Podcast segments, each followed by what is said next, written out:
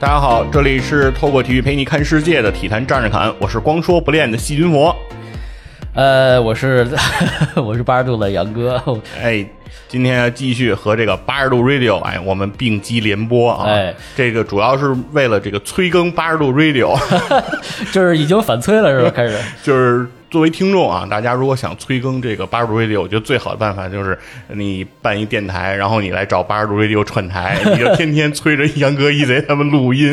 对对对，然后你们可以就是当嘉宾来，然后反催啊，对，跟我们录节目，啊，咱们就有节目了。是强迫他们工作。对对对对对。然后今天啊，咱们想聊个什么话题呢？虽然是在这个世界杯期间。大家现在的注意力啊都被这个足球场吸引了，是。但是在这个月十二月三号，同时也发生了一个大事儿，嗯，就是大家这个万众期待的这个《灌篮高手》大电影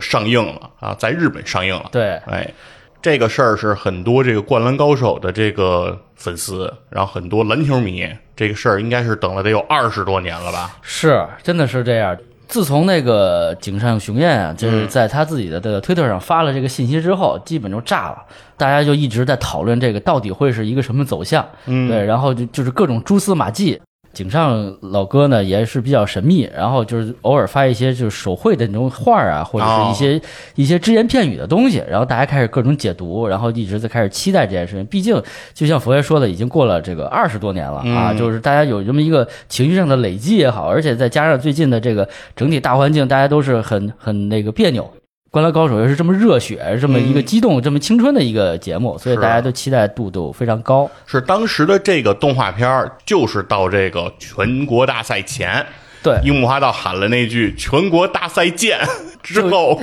就见不着了，对，就没见了啊啊！然后最后，其实关于全国大赛的那部分情节，大家都是从这个漫画书上。看来的是的啊，然后这个漫画书呢，其实一直等着它这个就是叫动画化，是吧？动画化，画成动画片儿。嗯，但一直呢，其实也是没出来。然后另外呢，也爆出过说，井上对于这个呃电视台做的这个动画，其实是有很多的微词和不满。是的，哎，觉得什么节奏上有点拖沓呀，等等这种情况，好像是说他就不太支持这个电视台继续给这个漫画给改成动画了。动画是。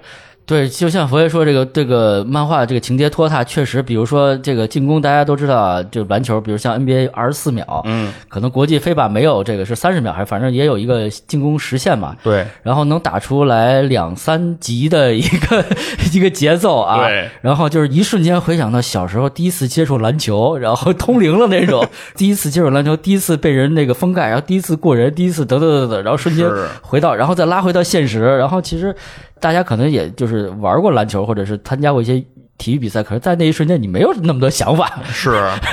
关键来不及，来不及，对，就这个吧，就是我觉得漫画书和动画片就是说视频和这个画面这种不一样的表达方式，是，或者说文字也可以，就是说，比如说你在文字中，你可以去描述，说来一段插叙，说这个人的背景，对吧？他现在使出的这一招，他是怎么学出来的，怎么会的，然后怎么什么打足球踢向大海，把把海分摘了两边，对吧？你可以，你可以搞这个，呃，但是你。你要在动画片里这么搞吧，就是感觉这边比赛可在进行呢，对，气氛非常紧张和激烈。是，然后这边持球呢，就是回想到过去十几年前，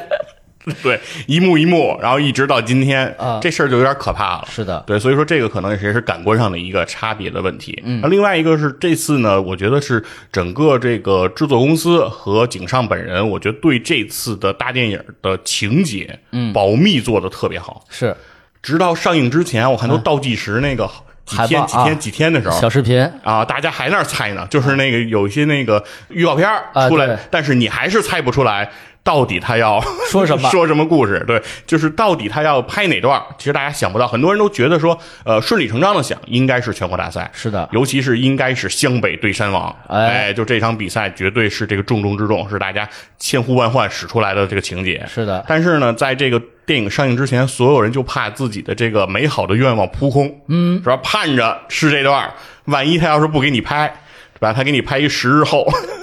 对，把那个井上在黑板上画的那个给你来了一遍，你你也你也没辙。对对对，对，跟佛爷说的这个十日后，其实，在当时大家就是漫画也是戛然而止啊，嗯戛然而止，就是大家有一个就是要善始善终，或者是有一个结局的这么一个期许。但是景圣大神不画了，嗯，就结束了。然后就是给你们无限的想象力，你说他赢了，或者说他输了，或者是你觉得青春该是怎么样被去色彩去定义，就是都在你的想象当中去了。对我觉得这是所谓他封神的这个感觉，就是神嘛，对吧？就是不会被任何事情所定义和框架。是，然后后来就是哥们儿在一个学校的黑板上，嗯，粉笔画是。画了一个十日后十日后那是为了庆祝是《灌篮高手》这个漫画卖了一亿册，一亿册哇啊，听着也恐怖。对对对对，然后说到这个漫日本漫画，咱再插一句，之前肯定那个佛爷也听过那个青年小伙子他们的节目与是那个宇宙结婚，然后嗯聊到世界杯嘛，也是又又插回到这儿，然后他说那个就是南美或者世界对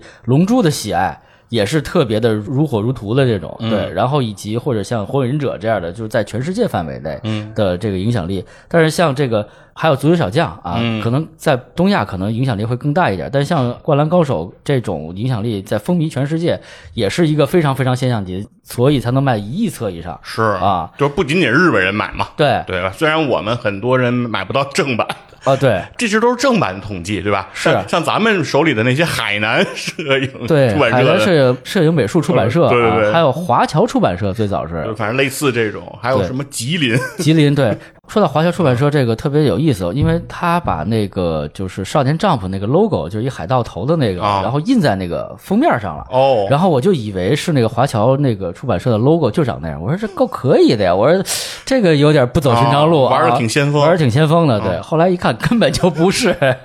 就把人家照搬来了，对，就把人家那个单行本的那封面就直接给给抠过来了。啊。对，反正总之呢，是这个呢，终于这上映之后啊，咱们也是露出了一些人有人在这电影院里拍摄的这个画面，嗯，最终反正揭秘了，嗯。这个剧情确实就是湘北对山王，哎。哎，这个大家这个万众期待的这样的一个情景啊，嗯。所以说呢，在今天节目里呢，咱们也大概啊，我是先想把这场比赛的一个情况跟大家呢讲一讲这里面的情节，嗯。啊，因为呢，如果不结合这个情节呢，很多话题也呢可能不太好展开，嗯、那同时呢，我觉得这个也不存在剧透啊对吧？这个是二十多年前。这个漫画书里就都有了，对虽然动画片里没有，但是大家肯定都知道这场比赛的一个情况。嗯，很多人这漫画书也都快翻烂了，因为就一直盼着这个什么时候能变成彩色的呀，是吧？说是不是我多看几遍，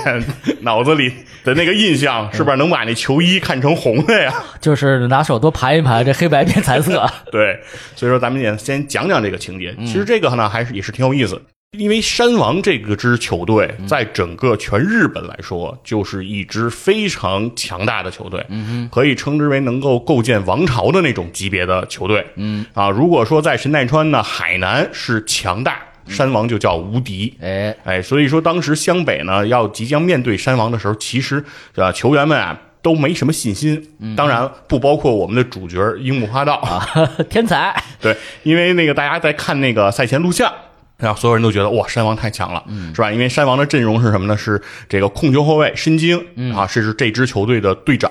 啊，应该相当于是那种高大空位的这种人物身高比较高，然后头脑特别的冷静，审时度势，哎，是这么一样一个角色。然后在得分后卫方面，山王这边是其实是有两个球员啊，有这个以防守见长的一之仓。和这个攻防兼具的这个松本忍，嗯。啊，然后在这个小前锋，尤其是这个小前锋，哎，当时被誉为日本最强高中生，哎，泽北荣治，嗯，哎，这个是这个山王工业的这个王牌选手，王牌选手，哎。哎，然后内线，山王的内线也特别的强，嗯，大前锋是野边。中锋是这个呃河间雅史啊河间雅史呢也是号称是日本高中生里最强的这个中锋了。嗯，然后同时呢，在替补席上 还有这个河间雅史的弟弟啊，河间美纪男，河间美纪男啊是比比这河间雅史大了一整圈的 这个高大的人物，说是身高有两米一。是吧？啊，也不知道这个日本的高中生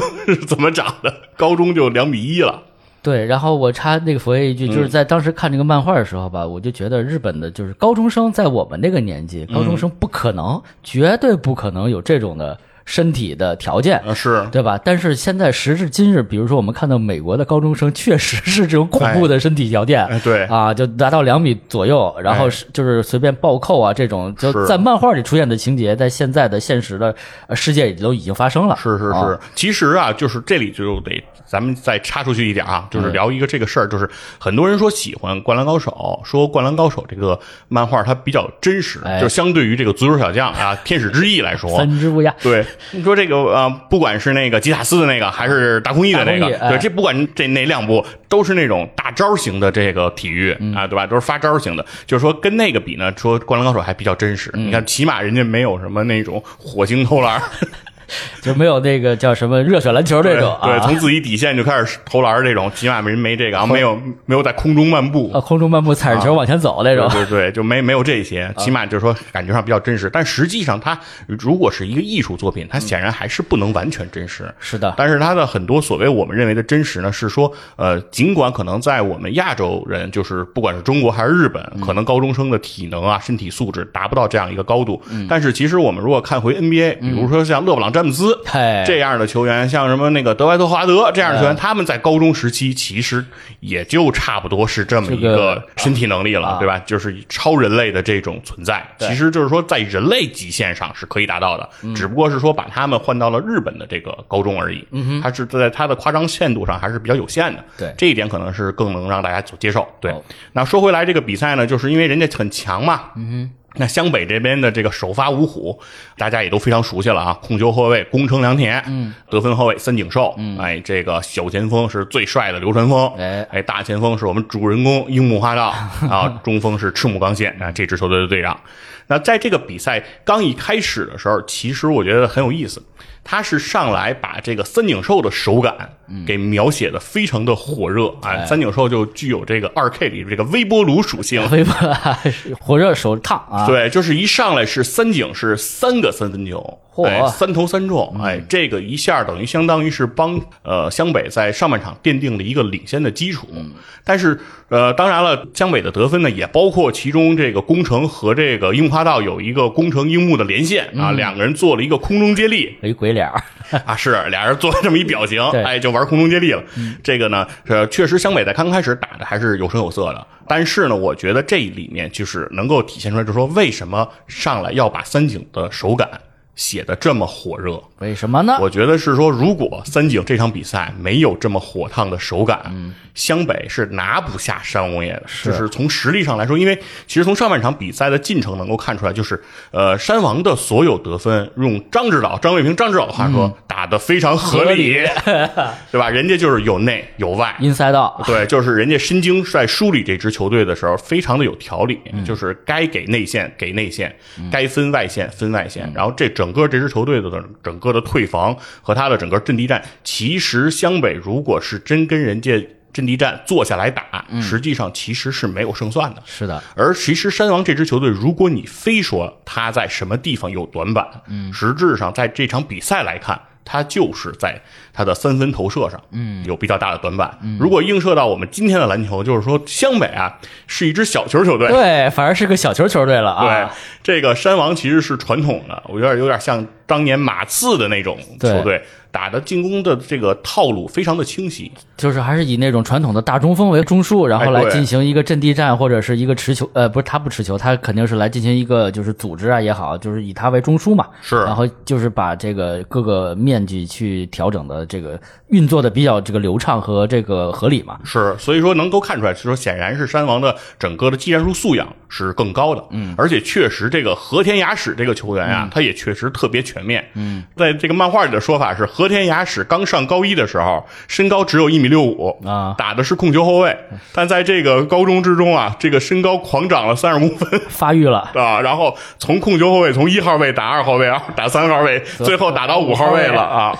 哦，你这么说其实有点像那个浓眉哥、嗯。啊，那个 AD 那个安东尼戴维斯，他也是在初初中还是高中时候，他现在你看他是个他不想当中锋，对他说自己一直是个大前锋，打前，但是其实他是从后卫打起来了，是也是因为这个就是在青春期突然身体发育了，长得特别高，但是他的你看他的手里的活脚下的步伐还是很灵巧的，有点像欧洲的球员，是对这种基本功很扎实。你看像比如像魔兽啊，像奥尼尔，他们其实更多的是一个吃饼的这种感觉，不像这个欧洲的这种呃技术比较全面的这种中锋，比如像那个约老师，约老师啊约老约基奇约老师这种全面的中锋，就是他能侧影、能跑动，然后能去呃护球、能去协防等等的。嗯对，所以就是这个也是。超脱于当时那个年代，咱们就是一般大众对篮球的一个哎，但是可以看得出来，井上可能对篮球的了解和这认知还是很细致的。是的是的因为当时其实也有这样类似球员了，蒂姆·邓肯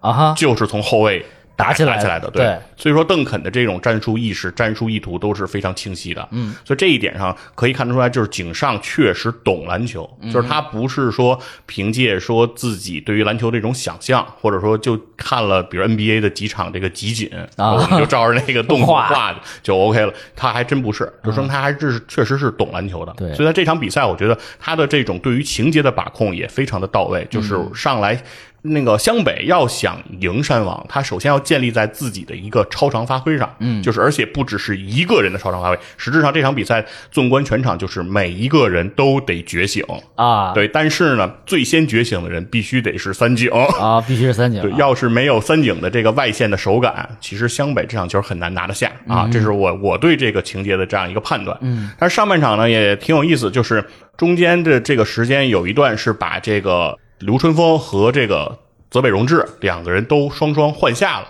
就是因为这个，呃，刘春风和泽北其实陷入到了一段两人一对一的这种对抗当中，开始较劲了啊，对，有点较劲。然后这个其实，在篮球比赛中就不是很合理了。然后另外呢，就是樱木的情绪呢，也是有点过于的亢奋啊啊。对，所以说这个樱木也在这个比赛中有被换下的时候，所以角田大地 在上半场得以出场，对是有这个上场的机会了。啊然后角田大地上场呢，主要就是为了衬托这个山王有多强。角田上去之后，闭着眼睛说说这个樱木一直在和这么有劲儿的人 对位啊。啊我说在底下看不觉得，说这怎么这么有劲儿啊？啊，就这么有劲儿，眼睛也没有睁开是吧？角田不能睁眼，啊角田不能，对但是我看到的那段时候，就是网上很多人的评价都是说，呃，这个角田上场了嗯啊，这场球向北稳了。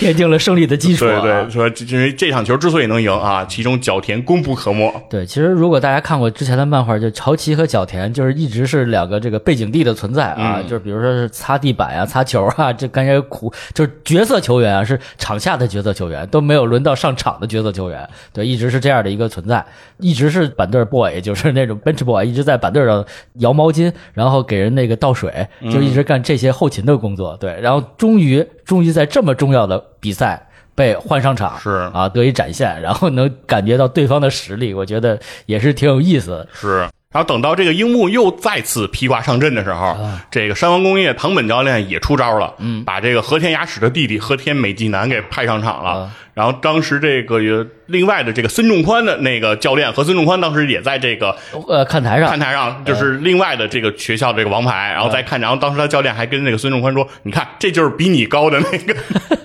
说整个全日本比你还高的，你看就在这儿呢啊。”啊，是爱知县的爱知之星哈，对，应该是啊，对。然后当时说是你瞧瞧啊这这个啊啊这大块儿，然后这个这这个，然后孙仲宽说：“我怎么这么高啊？”对，说吃什么长大的？两米一。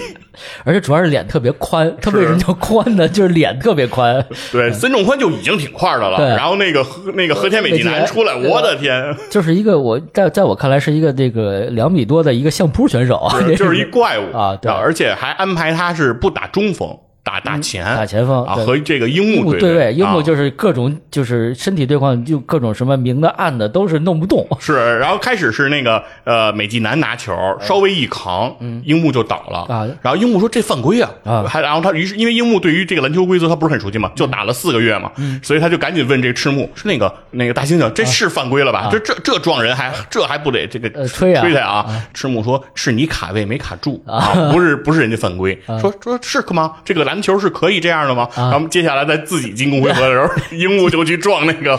美纪男，结果一撞，然后给樱木了一个进攻犯规。啊，被弹开了樱木对，然后樱木就不理解，说怎么只许他撞我，不许我撞他呀？我这球还怎么打？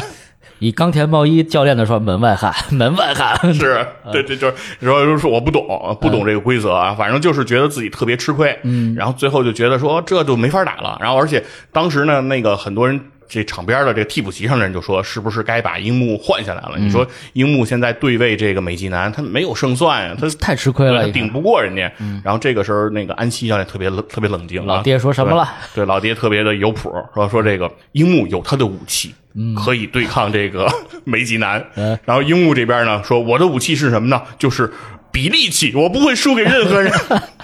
开始上劲儿啊，自个儿自个儿上劲儿了。对，要要跟这个美男，然后当时那个所有在场边看球的那个这神奈川县的那些那个什么球队的那个海南的那些人都说说樱木你是不是个傻子？虽然你比他瘦，但是你比他快。对吧？你比他矮，但是你能比他，你可以用速度打力量，对吧？说这个就是说，宫城良田是当时怎么打你的？你你不去想想这个事儿吗？说你既然在场上跟他比劲儿，你哪比得过？所以就是相对来讲，对位上还是比较吃亏的。但是呢，还是介于上半场三井的这个火热的手感，所以其实是湘北带着两分的领先进入的下半场。嗯，其实上半场的时候，湘北还是能领先的。所以这个也是这个湘北最后能胜利的一个关键原因。对，因为如果上半场比分就拉开的话，这个漫画这个情节你不好往下圆。就是，对呀，就是上半场打花了，然后下半场就剩垃圾时间了，你这怎么画？对，就确实是这就不好圆了。所以我还是那句话，就是三井的手感就太重要了。对，也像佛爷说的是，就是他有两分的这个领先的优势，在心理上更多的是给这个本方球员建立了极大的信心。哎，对，就是说我们可以跟他至少是能。抗衡，而并不是让人直接的这个被人直接的横扫或者被人直接的虐啊，这种就是我们还是有一定实力跟人家能掰一掰手腕的。是，还有像佛爷说的，就是在单体对位上，这个湘北队确实就是一对一的情况下都不是占优势的情况下，但是还是能以整体团队的作战的配合能取得领先的这个部分，也能说明就是在湘北这支球队既有个人的打法，然后还有这个能。奇袭吧，应该我记得那个漫画叫突袭还叫奇袭，对，然后能打一个。对方的措手不及，等于说这个对方的教练和整体的这个球员也没有想到是会出现这种情况。因为其实赛前整个山王对湘北是比较轻敌的一个态度。是的，因为湘北实际上是被认为啊没有完全的实力打进全国大赛的，认为他们打进全国大赛其实比较大的程度是靠的是运气，很偶然。哎，对，因为湘北这个学校它就不是一个篮球传统强校。是的啊，一直就来讲就是一支云南这个学校嘛。当时这个赤木刚宪刚到这。这个湘北这个学校的时候就说我要称霸全国，当时他的队友就嘲笑他嘛，就说你他妈要称霸全国，你来湘北干嘛呀？对呀，你可你去海南啊？对呀，你去襄阳啊？对啊，为什么你去不了那儿呢？就是因为你也不行。对，你你够不了人那格。对，人家要是要你，你就去了。你说你只能来我这儿，然后你要带领我们称霸全国，你这不就开玩笑？对你还不如加入柔道社了，是吧？对，所以说湘北来讲是一个相对比较弱的这样一个角色。嗯，但是呢。上半场呢比较幸运，能够领先的进入，但是到精彩的下半场就来了。嗯，一到下半场，这个山王工业人家就发招了。嗯，一上来，人家山王工业的主教练就开始实施全场紧逼了。嗯，申金和这个泽北荣治两个人一发球就加这个宫城良田。嗯，宫城虽然速度很快，但是他不是一个对抗很强的控球后卫。是的，所以他在这种对抗过程中，很快就被这个两个人给他逼到脚上了。球都传不出来，嗯，然后连续的多个回合，其实都出现了这个宫城良田没法破这个全场紧逼，就被压制的就不行。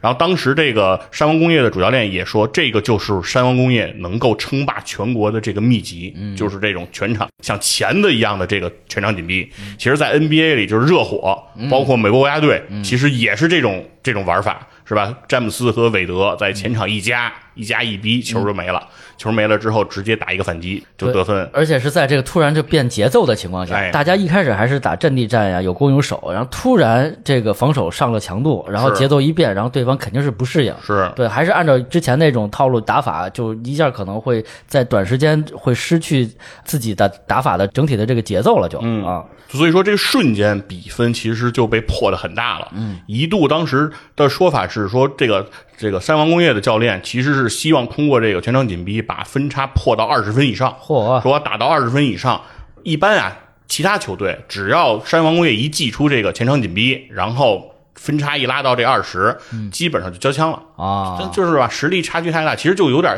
相当于说中国队打美国队。那你要是美国队一拳场紧逼，球发不出来，那你很快就没信心了。你自己、啊你自己组织进攻的这个能力自己就欠缺，对然后球也运不过半场，对吧？所以说当年中国队也被这个事儿困扰嘛，在姚明时代都被困扰，有过一阵儿是姚明运球过前场。是的，就是很很不可思议，看起来啊，是一个绝对的中锋啊，是开始干后卫的活儿，是因为啊只有这样才能破这个紧逼，因为对面中锋不过来逼嘛，对是，对对对，对后卫全都出不了球，所以说这是一个很危险的时候。所以这个时候确实，整个比分我记得在这场比赛中拉到最大的时候到了二十四分，嗯啊，就是其实湘北已经被打灭了。嗯，当时所有的人都认为就是湘北就完了。GG 了啊，啊，对，就说你就交枪呗。说这个比赛还有什么悬念？说那个孙仲宽和他教练都准备走了，说那个走吧，看了啊啊，回家吧，这就没没啥可看的了。但是呢，这个湘北就是还是不抛弃不放弃啊这个时候谁站出来呢？还他妈是三井。哎，就是颜值男啊，就是因为你没办法，就是你拉到二十四分，如果你想把比分往回追，你两分两分的打呀，这个漫画没法往下画，是不合理。对你，对你只能是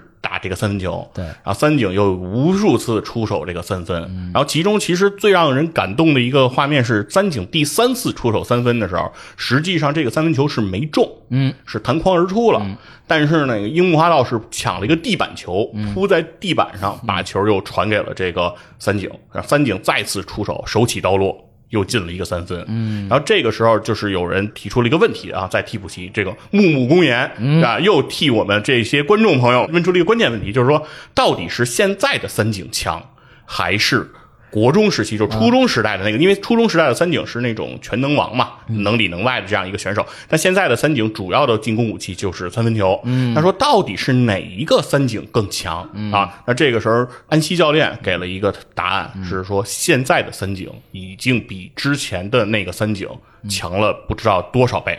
他说，虽然在三井自己的心中，因为国中时代的那个三井是带着记忆的那种粉色的光环，哎所以他自己会觉得当年的自己有多么的不可一世。但是从我作为一个专业教练的角度，现在的这个三井才是对球队胜利最有帮助的人。嗯，事实上也确实是，事实上三井在这场比赛中的得分应该是非常高的。这个，而且在他最后投这个三分的时候，三井也说，就是自己当时感受到的，就是队友对自己这种无私的帮助。他对队友就是有那种叫婴儿信任自己的家长一般的信任，就是呃，不管自己是不是可以把球投进，但是宫城良田一定在下一次的回合当中，还是会把球送给到我的手中。嗯，而樱木花道会拼了命的去帮我抢这个篮板篮板球。对，所以说所有的队友都会在这里无私的支持我，那我就要完成队友交给我这个使命，把球投进去啊。事实上他也能够去完成，所以等于通过这个三井的这样的一个发挥，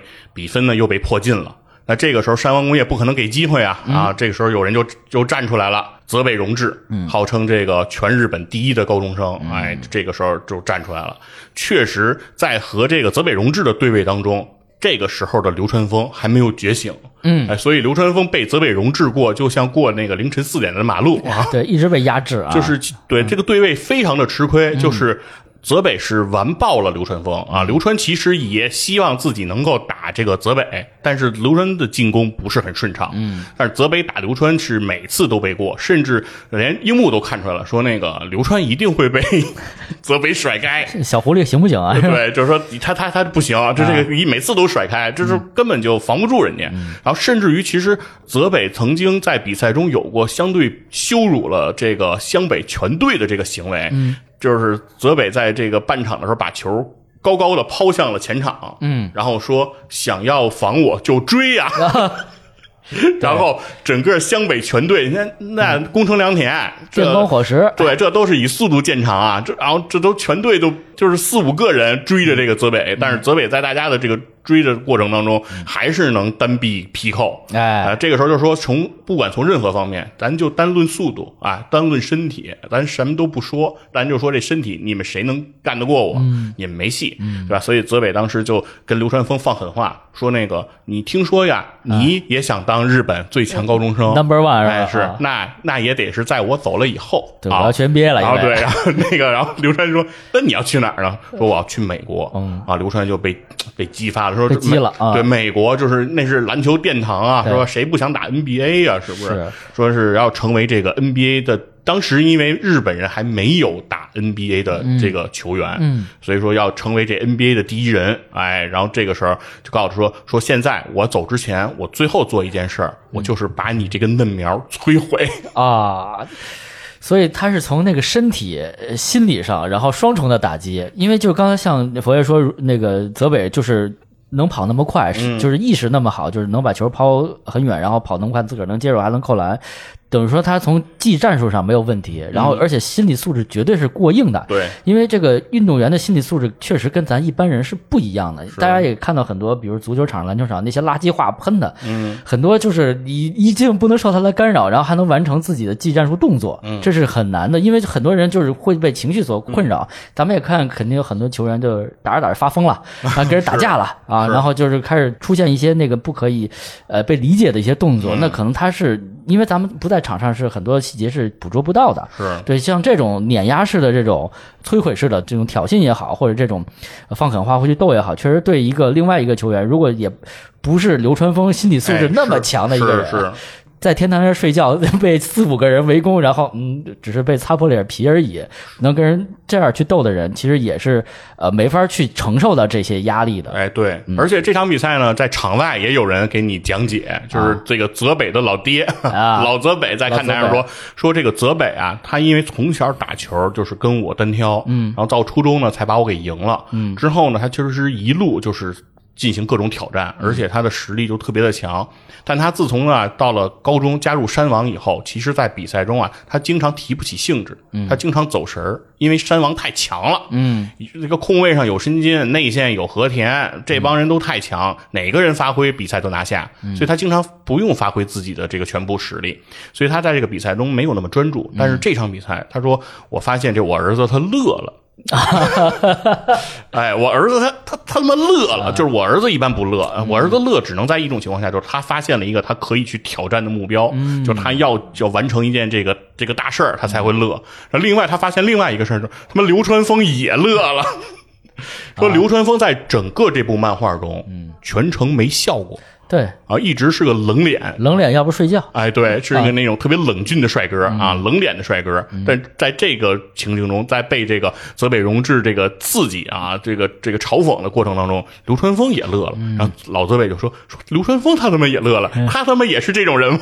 对，这个就跟那个张卫平张指导说的一样，这有点意思啊，啊对。就开始俩人心里开始嘀咕，对，是，然后这然后接下来就是说，呃，流川枫当时就是开始自己的这个也陷入一段回忆哈，就是说在赛前，其实他跟安西教练有过一段对话，就是他问安西说：“我现在是不是最强的日本高中生？”对，但是安西教练说：“呃，就你现在的程度，可能你还不如仙道章，哎，你就是你还不如他。”这话挺狠的。啊，是说你你呢，你的才华还没有完全的被激发。所以流川枫干了个什么事儿呢？流川枫就去找仙道了，啊对吧？对吧？你不是说我不如他吗？我去找上仙道了呢，看见流川枫其实有点惊讶，说你不好好准备全国大赛，你来找我干啥呢？对，我要钓鱼啊，啊，对你不是耽误我事儿吗？对啊啊，流川枫说我要找你单挑，啊，俩人就开始打球，说从下午一直打到晚上，啊，打了很久，但是不分胜负，啊有点千日之战那个意思啊是吧？双方都惺惺相惜嘛。最后比赛打完了，啊这球局结束的时候，然后仙道就跟这个流川说，如果。篮球对你来说就是一对一，嗯的话，那你照着这么打就没什么问题。而且如果真的是一对一，在全日本的高中生当中，应该没人能赢你。嗯他说：“但是真正的篮球比赛，它不是路人王，啊，对，对吧？他说他不是这个单挑。篮球比赛是一个复杂的一个局面啊。在篮球比赛当中，如果你按照现在的这样一个打法，你可能并不是最强，甚至我都觉得你不会胜过我。嗯，哎，但。”至于你需要去怎么样去寻找这个比赛的方式，那你是你需要去解决的答案。同时，在场边的安西教练也说，就是现在的湘北已经非常的危急了，因为这个泽北荣治一爆发，比分又拉开到十八分了。嗯，啊，那这个时候说流川，如果你不能去解决这个问题，那整个这支湘北没人能解决问题。嗯，啊，就是你不觉醒就没戏了。于是这流川枫觉醒了。嗯。流川枫觉醒的方式是什么呢？在比赛的这个自己持球，因为流流川枫持球大河嘛，在持球过程中，在这个持球时间越耗越越耗越少，就是只有两两秒钟就这个进攻回合就得结束的时候，宫城就一直催促流川说：“赶紧攻吧，投吧，出手啊。出手！”对，但是流川就很有耐心，然后在最后一刻他背传，就是不看人的传球，嗯，传给了内线的赤木刚宪，嗯，赤木刚宪接球之后把球打进，就是流川传球了。哎，这个是很罕见啊！是在整部漫画当中，哎，只有这到了打山王这一场，流川觉醒了，知道这个球场上我不仅仅可以通过我自己攻击，我还可以传球。之后，流川就开始了这种呃持球大和的这种打法啊，在场上开始调度。嗯，而另外除此之外呢，流川当时不仅仅脑子里想的是我需要现在通过传球来进攻，同时是说我要在这个泽北荣治心里。种下一颗种子，嗯，这颗种子就是流川枫会传球啊。说一旦泽北荣治，为什么之前泽北荣治防流川枫防的特别好？因为他不传啊。对，因为流川枫只有一种进攻手段，就是突破，就是毒。对，那你要是就是突破的话，我就盯你这一步，我脑子里全身心的就想你这一件事儿。嗯，但是当你还要发现我还要传球的时候，你脑子里就有两件事儿。嗯，脑子里有两件事儿，你就不坚决。只要你有不坚决，我就有机会。所以接下来的回合当中，流川枫传了两个回合之后，马上又改成了突破。嗯，但是就在流川枫突破的时候，跟一个人撞了一个满怀。嗯，就是刚才我们已经消失很久的我们的主角樱木花道啊。樱木花道挡在了流川枫的进攻路线上啊，跟这个流川撞了一个满怀，然后这个球权等于失去了。但所有当时湘北的替补席都非常紧张。因为觉得这俩人是一对冤家嘛，从头打到了尾。对，说这他妈的水火不容啊！樱木撞了流川，损失一次进攻机会，天崩地裂。对，这不他妈得火星撞地球，俩人他妈在场上干起来。对啊，掀起内讧就是他俩呀。是，但是撞完之后，刘川并没有特别大的责怪樱木。也没有去埋怨樱木，你怎么出现在我上升的路线当中？哎，对，为什么呢？因为刘川当时心里已经非常清晰了，就是樱木为什么会站在那个空当，是樱木要跑到了那个空当等着我的传球，嗯，因为他知道我开始传球了，嗯，他希望那个球也能到他的手里，因为这个时候的樱木也进行了两万次投篮的特训，特训整个夏天啊，对，认为自己是有投射能力的，可以擦板投篮，对，所以这个时候其实刘川就想到，因为他理解了樱木对于篮球的理解，然后。虽然两个人嘴上还是互相不服，互相的这个不忿，但是其实两个人对于篮球的理解在这一刻产生共鸣了，甚至于这可能也是整部漫画一直到这里，樱木花道对于篮球的理解才和流川枫对于篮球的理解能到一个频道内。啊，才同步上。对两个人，所以说流川枫在那一刻实质上是比较，我认为是比较开心的，甚至他内心想到了一件事，说连樱木这个白痴啊都觉得我会把球传给他，嗯，那何况。泽北荣治呢？对啊，对吧？我的队友现在都觉得我能传球了，那我的对手肯定也是这么想的，所以接下来我就可以突破了。嗯，所以后来的流川枫的进攻也就逐渐打开，哎，比分也就是逐渐的这个缩缩缩小。对，除此之外呢，流川枫而且在面对泽北的时候，泽北就说：“你这一次是选择突破还是传球？”对，然后流川枫说：“你还忘了一件事儿，拔起来投了一三分。” 我还会投球，对，说知不知道这个动作叫三威胁啊？对吧？能突能转能投啊！对，哎，要要呃拨摇杆右边那个。哎，对，所以说这就说明，当这个你这个球员在场上，你的选择变多了，你的对手其实应对起来就变难了。嗯，哎，这也是讲的一个我觉得挺有意思的一个一幕啊。嗯就在这个呃。流川枫觉醒之后，其实这个赤木刚宪也开要开始觉醒，因为湘北这场胜利就是缺一个都不行。对，哎，这个时候这个余柱纯。这个陵南的中锋于柱纯。作为一个厨师出现了，对，和这个赤木刚宪也算是相爱相杀啊。对，两个人就是一时瑜亮的这个角色。嗯，然后作为神奈川两个最强的中锋，于柱纯啊，这场比赛虽然已经回家继承家业了，对，开开饭店去了，对，开这个料理，但是于柱纯这个时候是削着萝卜在场边，然后对着赤木刚宪削萝卜，你就是一死鱼。对，就是说，意思就是说，赤木你现在想要一直想要单打这个和田雅史。你打不过，嗯，对，但是你要知道你是谁，你要想想他是谁，对吧？他是这个特别美味的这个鱼，哎，但是你呢，可以是个萝卜，对。然后当时就说，这不鱼柱在说什么，是吧？然后所以所有的这个湘北的球员其实都都听了这句话，那所有人听不明白，就是什么叫人家是鲷鱼，我们这个是萝卜，这什么意思？然后但是赤木刚宪。想明白了，就是说，呃，是萝卜就要扎根在泥土中。嗯，哎，就是我一直以来。太痴迷于和这个和田雅史在内线的这一对一的对抗了，缠斗了。对，实际上我不需要在内线打败他，我只需要带领湘北打败山王就可以。嗯，所以这个赤木呢拿球以后也不再说跟这个和田雅史去硬扛了，然后也是经常积极的把球做这种啊分出来啊，开策应了。对，inside out 啊，inside out，哎，打出来了。所以整个湘北就被又被凝结成了一股绳。嗯，而就在一个。这么关键一个湘北起势的时候，然后发生了一个什么事儿呢？就是湘北拿下这个后场篮板，准备反击的时候，这个申金的这个能力确实还是高人一筹，凸显了。哎，这个申金我觉得就特别像芬尼哈达威这样的一个角色，好像就是拿那个原型做的，那小盖头也是这样，手长腿长，而且反应特别迅迅速，一下他就。断了这个攻城的球，而且这个球还打在了攻城的膝盖上，要往界外弹。这个时候，湘北对于湘北来说，每一次进攻都非常关键，因为要追这个比分嘛。是的，这个时候攻城就喊，就说这个球。打着我了，出界的话就是人家的球权，这个球必须得拿下来。这个时候离球最近的人是谁呢？是这个三井。嗯，但是三井嘛，典型就是体能也不太行。对，三井奋力的想去救这个球，腿也有伤之前啊。对，就在这个时候，然后这个樱木花道喊：“小三，你给我躲开！” 小三，对，啊，樱木花道就上演了那最惊心动魄的一幕，就是飞出这个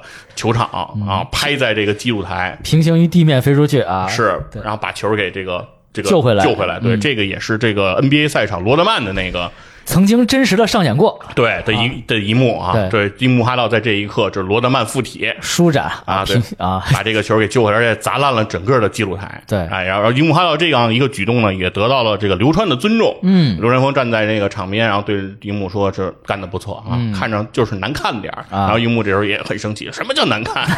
对，老子多么强，对对，我是天才，对，但是呢，就是这一次的救球，虽然挽回了一次球权，但是给樱木花道的这个后背脊柱其实。是造成了伤害，对非常严重的一个损伤。之后在赤木刚宪的一次内线进攻当中，樱木花道其实是有一个补扣，但是呢，这个裁判认定是哨先响，哎，和田雅史先犯规，所以樱木花道的补扣这个得分是无效的。但就因为这一次补扣，其实这樱木的这个伤势加剧了，哎，没办法再坚持。在这个赤木刚宪两罚球进之后，樱木花道说跟记录台说，把我得换下去，我得下去。歇一歇一歇，歇一歇，对，然后跟这个这个中光线说说，如果不在的时候，内线就靠你先扛一会儿，但是你放心啊，我会回来的。嗯，但是确实失去了这个樱木花道之后呢，这个湘北的内线就非常的高级。嗯，那这个时候其实这个樱木花道就想要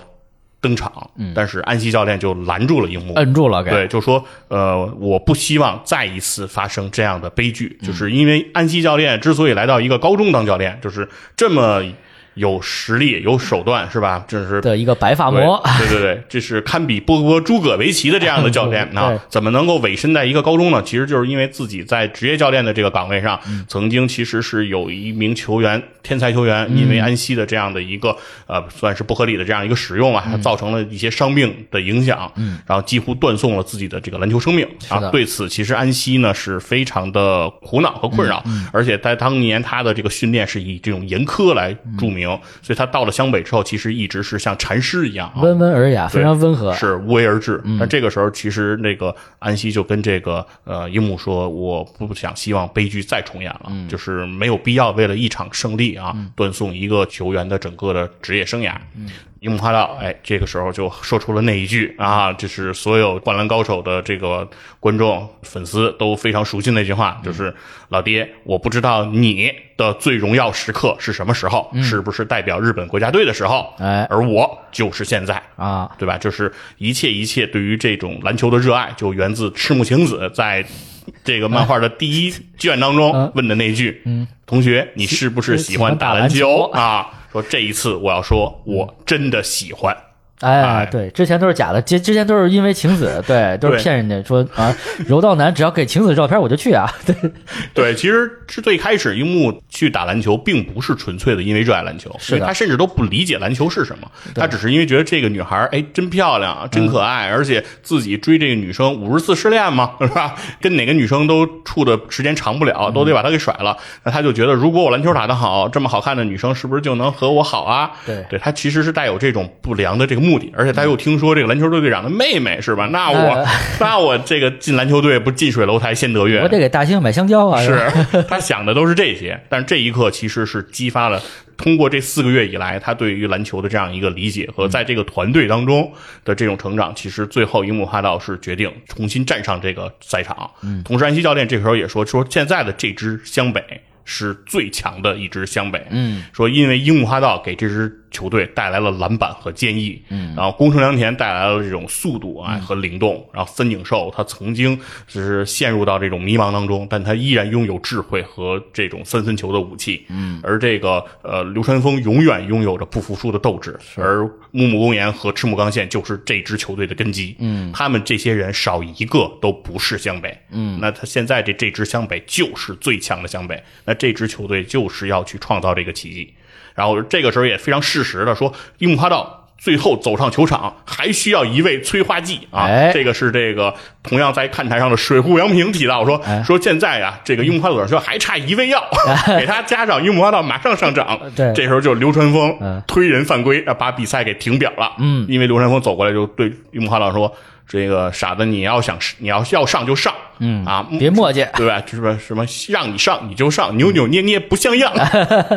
是吧？然后在这个流川的刺激下，哎。再次这个登上了这个赛场，嗯，其实这个时候其实樱木其实是忍着非常强烈的这个剧痛，嗯，哎，但是在这个场上，樱木最后也是迸发了极大的能量，嗯，在这个呃比赛当中，其实最后的几个篮板的回合啊，樱木的发挥其实都是非常至关重要的，对，其中有一个球是樱木已经拿到了篮板，但是因为伤痛，他的一个迟疑，泽北荣治又把球反断了回来，然后要上篮。在这个时候，樱木从后边把泽北荣治的球给帽下来了，是。啊，钉到了板上，嗯，然后之后拿球之后甩到了前场，然后这个时候是这个流川枫和宫城良田啊两匹快马杀到，然后这个流川枫其实是在向宫城要球，但是宫城脸冲着流川，嗯，把球从背后传给了三井，嗯，然后三井先是轻轻一点。啊，把这个松本人给点起来啊，之后框起来，投篮出手，松本人控制不住自己的身体，向这个三井寿扑去，把三井扑倒，扑倒，然后这时候球应声入网，同时加罚，加罚，这是整个《灌篮高手》这部动漫作品当中唯一的一个三加一啊，就是在这个时候打进的，因为这个时候其实比分上来说，湘北落后五分。然后这个球打进之后落后两分了，而三井再把这个球罚进，那就是这个只差一分，一分的分差，对，其实就非常关键。哎，三井这个最后把球又罚进之后，哎，那这个时候其实这个比分就非常的紧咬了。然后在这个。呃，湘北又一次防下了山王的这个进攻之后，然后刘川又打进了这个反超的一个球。那其实这个时候是最后是在这一刻，其实湘北已经反超了这个呃山王一分了。但是比赛的时间还有二十四点九秒，还有一次进攻的回合，对，还有一次进攻机会。那这一次进攻机会当中，其实就能看得出来，这个泽北荣治还是一个有大心脏的球员啊。在比赛还差不到十秒的时候，泽北荣治是把球投进，哎。让这个比分就是又山王又反超了一分，这就是准绝杀了。呃，其实，在最后不到十秒的这个时间，其实已经就非常的紧迫了。是的，对于湘北来说，其实这场比赛能拿下就很关键了。但是没关系，因为我们有主人公的光环，哎，主角光环。对，就在最后的这一个回合的进攻当中，这个是流川枫持球突破，嗯那在最后还剩两秒的时候，把球分给了这个樱木花道。樱木花道当时站在这个篮筐的向右的四十五度，啊，这是这个樱木花道的这个两万次投篮。赤木晴子给他记录的他的甜点位，哎，对，就是在这个位置，樱木花道是最准的，哎，所以樱木花道这个时候默念口诀啊，什么膝盖弯曲，全身协调用力啊，手呃最后传导到手腕，把球投出，对，哎，这个球进了，然后这个时候比赛也结束啊，湘北。最后以一分之差啊战胜了这不可一世的山王工业。嗯，哎，这个也就是整个这部大电影的一个一个情节啊。这这里就是又跟大家回顾了一下，因为这里面我觉得有太多的内容是太过感动啊。确实，这部大电影能够来诠释这样的一场比赛，我觉得也是非常美妙的。而且它的节奏，我听这个大家的反馈来说，就是现在看过的人的反馈来说，就是还是比较紧凑的。嗯，哎，并没有像咱们当年说一场比赛要画十集。二之极的那种感觉，各种闪回，老是闪回，闪回，闪回，闪回。哎，对，就相对来说还是比较紧凑的。所以说，我觉得从整个情节上来说，这次我觉得井上也算是让大家得偿了所愿。嗯，因为这场比赛确实也是足够的精彩。嗯，而且篮球比赛呢，确实和我们真实在呃 NBA 这个世界里看到的很多比赛，其实也是能找到映射的。嗯，就是虽然这个比赛的整个的逆转。非常的惊险，非常的刺激，或者有些戏剧化。哎，对，戏剧化冲突很强，但是在 NBA 的赛场上，就是它是会发生的，是的，对吧？就是这个那个 NBA 的那个口号嘛，什么的，Amazing 啊，Amazing 啊，对，就是这种感觉，就是它确实是可以发生的啊，就是这样的一个感受。刚才呢，其实是给大家聊聊这个剧情的一个部分哈，那接下来其实是想和杨哥一起聊一聊，就是。《灌篮高手》这样的一个作品，哈，是我们非常热爱和非常喜欢的。杨哥今天穿着的还是这工程良田的球衣啊，在录这期节目，对啊，非常的是有一种信仰。我想知道，就是这个作品当中是哪一个人物或者哪个情节，您是最喜欢和最有印象的？那可能就是大家就是最通常来说，就是三井打架那那一场，可能是被所有在《灌篮高手》这整个系列当中来说最被津津乐道那个，而且后来也变成那个大家耳熟能详的表情包，对吧？教练，我想打球。哎，对，这三井这个这个一个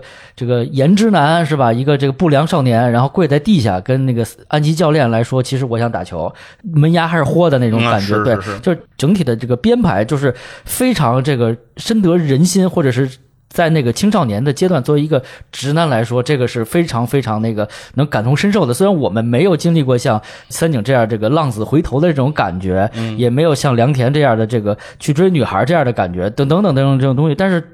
这些感觉或者情绪好像真实发生在我们身边，嗯啊，这种感觉，而且在那个年代，就是我们打篮球也是日常的一个活动嘛，然后再加上这个这么有个性的人物的一个表现，然后就是让我们代入感会更强一点。大家一开始。看的都是，比如说看的那个樱木军团，嗯，什么什么水户洋平，嗯。啊，大南雄二，然后野间忠一郎，其他，然后什么其他，然后我是然 后就是高公望，对，就是什么其他，然后比如说能记住高公望的小模特，能记能坐四个大男孩，四个人，然后挤一挤还能还能坐啊，等等这种就是很搞笑的部分也会在里面。一开始其实。我看这个漫画当一个搞笑漫画看，就一哥们儿就是失恋了五十次，然后由于机缘巧合加入了一个自己并不认喜欢和认识的一个一项运动，然后以一个这个特别拙劣的这种技术，然后去跟其他的人去一起玩这个事儿，就是很很奇怪，就很有违和感。但是就是基于各种的机缘巧合，有一些呃男人之间的这种打架也好啊，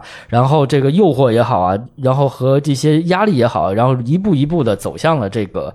呃，胜利或者成熟，嗯，而且自己这个表现的好，全靠这个同行衬，因为确实每个这个角色，然后三井刻画的都是丝丝入扣，嗯，比如说仙道章、鱼柱纯，然后福田吉兆等等这些就陵南的这些队员，比如说像。呃，海南像这个翔阳，嗯，这些所有他们的王牌主力，他们的这个刻画都是非常的入木三分的，好像是你很熟悉的感觉。对，就虽然他人物感觉特别多，是的，但是每一个人，呃呃，而且说说白了，从人物造型啊，有时候也比较相似，像鱼柱跟那个赤木其实是一个模板。但是呢，对，就一方头一圆头嘛。对，就很多人其实人物上你也看不出来说，就是说在画工上哈，就是说做了多么大的这个雕琢，说刻画这个人物形象。但是从人物的性格和他们的表现上来说，给每个人都能留下很深刻的印象。是的，就不会说有那种特别符号化或者特别浮皮潦草的这种就功能性的工具人的人物出现，反而每个人都有自己的这样的一个对于篮球的追逐的理解。是，我觉得这个还是井上的刻画能力真的很强。真的是，就是呃，比如说就是。在漫画书中一两个章节的故事，就能把这个人的这个性格交代的比较透彻和清晰。嗯，比如说丰裕队的那那哥们儿叫什么来着？小马尾的那哥们儿就在在电车上跟也跟那个湘北有一个过节，就然后说就是反正也打打打嘴炮等等这种东西，就是非常的能有代入感和画面感，然后让我们对这个漫画的理解更加的深刻。包括像是是叫高沙一马，我忘了是谁，就是在厕所里说那个我让我只让他得三分。然后，然后三井一脚把门踹开之后是谁，对吧？就是这种这种东西，就是我们可能在青少年时期也会遇见过这种情况，对，所以就是相当的真实。嗯。然后另外一个呢，就是我跟佛爷都很喜欢嘛，球鞋的这个这个故事，因为像樱木买球鞋的这种画面，其实，在我们当时也是可遇不可求的，因为我们当时国内没有那么多的球鞋可选。嗯，因为当时樱木穿到乔丹一的时候，然后就是在那个年代说乔丹一要复刻了，嗯对于我们来说是一个不真实的一个新闻。那个樱木最开始打篮球，他穿的好像是一个布鞋对的感觉，给穿通了啊对他，然后他给踩破了，就跟那个。那个西恩把那个耐克给踩烂了对踩跟那感觉是一样的。是是是他给他给穿烂了，穿烂之后，他去那个卖球鞋的商店，弄了一个 AJ 六，嗯哎这乔六对啊我都不能说那叫买，我们只能说那叫弄。对扔了几个钢镚儿，然后说你这鞋就行吧，反正他说看着也不是特别好，对然后就穿走了。然后到了那个要去打全国大赛了，然后走到那个那个体育用品店，然后体育这回是老板主动说给他一个这个 AJ 一。是我的珍藏版。对，珍藏版。然后呢，那但是樱木还不是很满意，说你这都是双旧鞋呀、对，你这擦了，搁那擦，你看也没人穿得了，就我的脚能穿，你就给我就得了。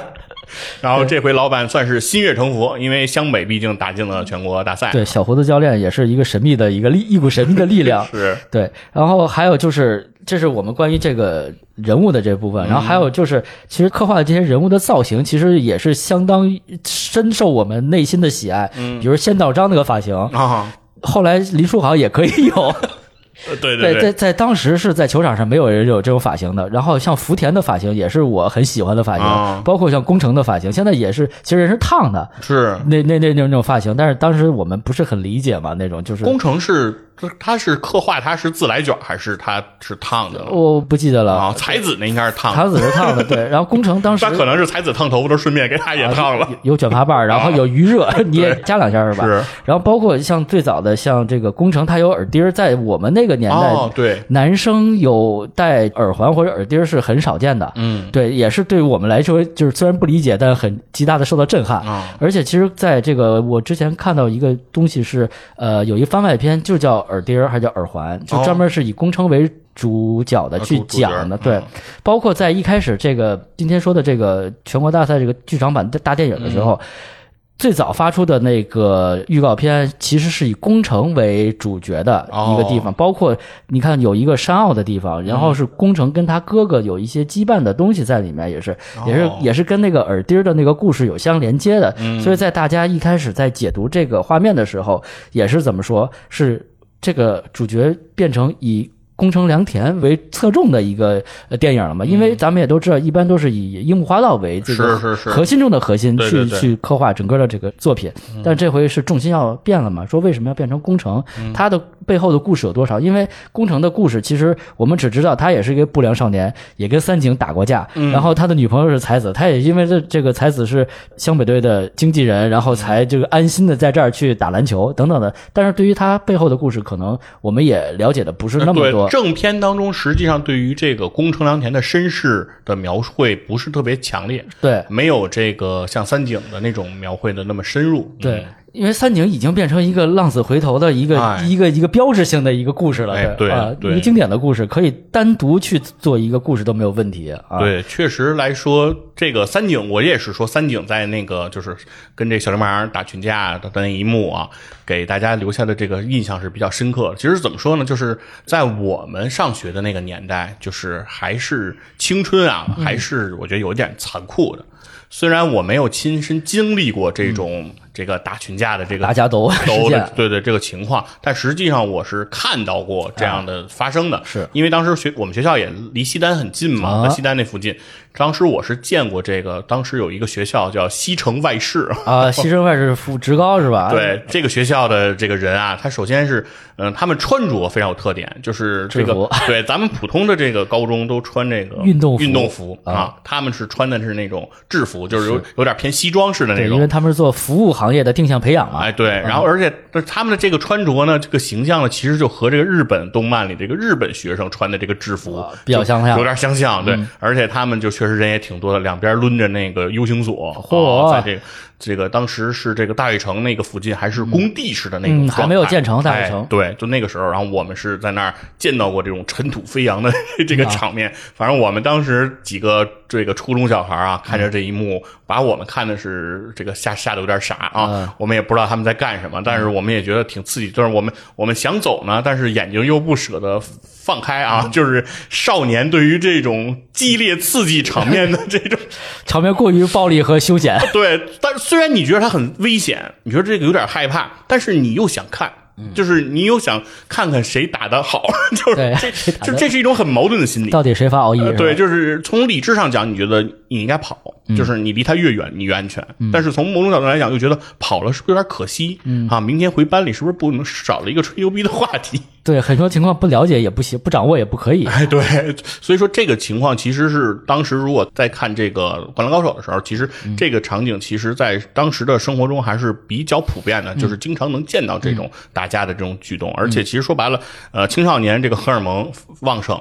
这个情况其实是还是比较容易出现的，是。哎，在那个过程当中，就是三井从这个不良少年，然后又回归了这种篮球少年，嗯。啊，但是我最能打动我的，其实后来是什么呢？是说，当三井他虽然重新回到篮球部去打篮球了，但是他之前的哥们儿，嗯，当时过来喊了三井，铁男，哎，对，就说三井，就是你就回去做你的这个运动男儿运动男儿吧。对，说我们以后就是等于是一拍两散，对吧？对就是你走你的阳关道，我过我的独木桥。对对，然后另外还有他的一些其他的朋友就说，哎，三井，我们以后可能就不是啊，不联络了，不来往了。对对对，就不是朋友了。但是三井回了一句说：“谁说我们以后就不是朋友了？”嗯，就是虽然我当不良少年这一段是我认为我错误的一段历史，嗯是我一个错误的过去，但是这段过去也是造就我今天的一个基石。是对我不能否认我之前做的是错的，但是我也不愿意去否认我在这个过程中结交的这些兄弟和朋友，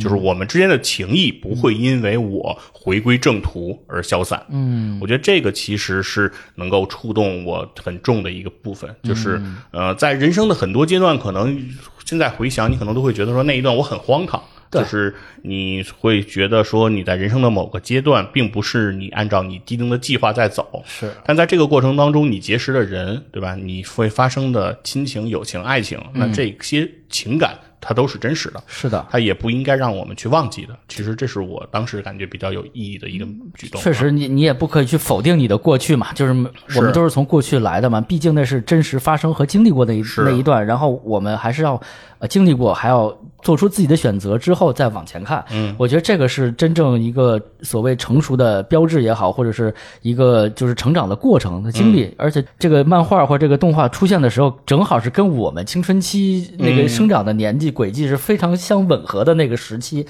如果像我跟佛爷在现在这个年纪再去看那个漫画，我觉得可能第一个可能是有低幼一些或者更青春一些，可能我只能去追忆一些东西，但并不跟我现在的生活有太多的关联产生。对，在当时那个年代看，就是而且我记得当时好像每周会发一个单行本新的吧，当时哦，也会追这个东西，因为在没有。更多的这个短视频或者是一个电视剧这种轰炸的情况下，我们的精神内心的保持的这个专注度可能就在这上面。对，因为其实《灌篮高手》这个作品啊，对我来说，我看它的这个变数是比较多的啊因为我第一次看《灌篮高手》的时候，其实还在上小学，哦，那个时候就是刚才说的这些关于青春的这种话题，其实不是很理解，不理解 就当时更加关注的就是，嚯，这傻呵呵的，那脑袋撞篮板，鼓一大包。呃，挺逗的哈。对，还是在追这部分的内容，就是或者说打篮球还挺刺激啊，挺热血。因为那个时候其实是也上到了五六年级了，对身高高一点点了，对。哎，那能把球扔到篮筐里了啊，就具备这样的能力了，所以就开始那个对这个篮球的这个作品有一些这个涉猎了，然后也开始在